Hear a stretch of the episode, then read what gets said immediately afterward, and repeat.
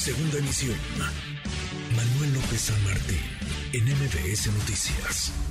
En MBS Noticias. Diana Bernal. Diana, qué gusto escucharte como cada semana. Me detengo en lo que escribes en Twitter. Recibiste un correo, un mensaje de texto a nombre del SAT diciéndote que tienes una deuda y dándote un número telefónico, un sitio o enlace web para que lo aclares. Pues creo que varios, varios han recibido o hemos recibido algo como lo que mencionas, un correo, un mensaje de texto a nombre del SAT. Diana, qué gusto, ¿cómo estás? Hola Manuel, ¿cómo estás? Sí, pues como tú lo sabes muy bien, y por desgracia pues se ha intensificado el fraude y todo tipo de conductas engañosas. Digo, me hace rato me llegó un mensaje dice a nombre de un banco y también pidiéndome que abriera un enlace. Hay que tener mucho cuidado con estos mensajes porque puede tratarse de sitios falsos que utilizan este tipo de mensajes apócrifos, en este caso a nombre del SAT, o bien para apoderarse de los datos de tu dispositivo o teléfono, o bien para borrar la información, o bien para hacerte abrir un enlace e incurrir en alguna conducta eh, fraudulenta en tu perjuicio. Entonces el SAT lanzó un comunicado muy importante el 31 de julio donde nos está alertando cómo podemos identificar que un correo electrónico o un mensaje de texto realmente provenga del SAT. Y hay algunas reglas que me gustaría comentar contigo.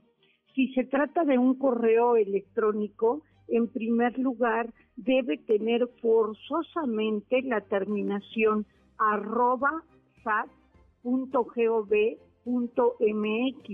y en segundo lugar puedes acceder eh, a un enlace en donde está un buscador de correos apócrifos que el SAT ha habilitado para que cualquier contribuyente ingrese allí el dominio, la dirección del correo que le llegó y se pueda dar cuenta si es falso o no. Y otra cosa muy importante, el SAT nunca te va a dar una información específica, por ejemplo, de Manuel López San Martín o de Diana Bernal en un correo. Lo más que te puede dar es información genérica o avisarte que presentes tu declaración del mes o pedirte que abras tu buzón tributario que ya hemos hablado del buzón tributario. Solo en el buzón tributario, donde accedes con tu firma electrónica o tu contraseña, es donde te pueden hacer requerimientos o cobrar adeudos.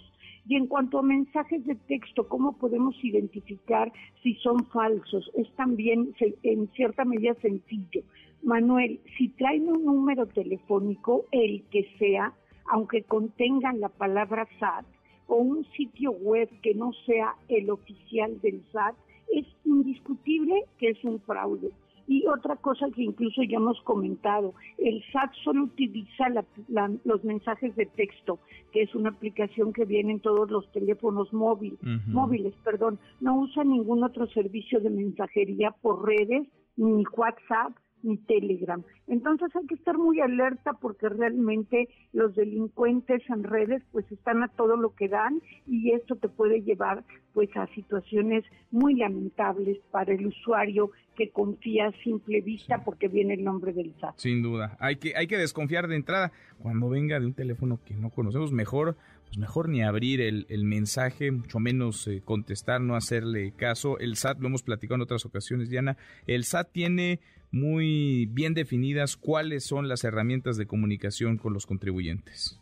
Exacto, Manuel, y si me permites, mañana publico en la página de MBS una columna donde doy todos los enlaces que proporciona el SAT, sus redes oficiales y las claves para identificar si un correo o un mensaje de texto es falso o apócrifo. Pues sí, interesantísimo. Te leemos mañana entonces. Diana, qué gusto como siempre. Gracias, Manuel. Feliz tarde. Igual para ti. Muy, muy buenas tardes.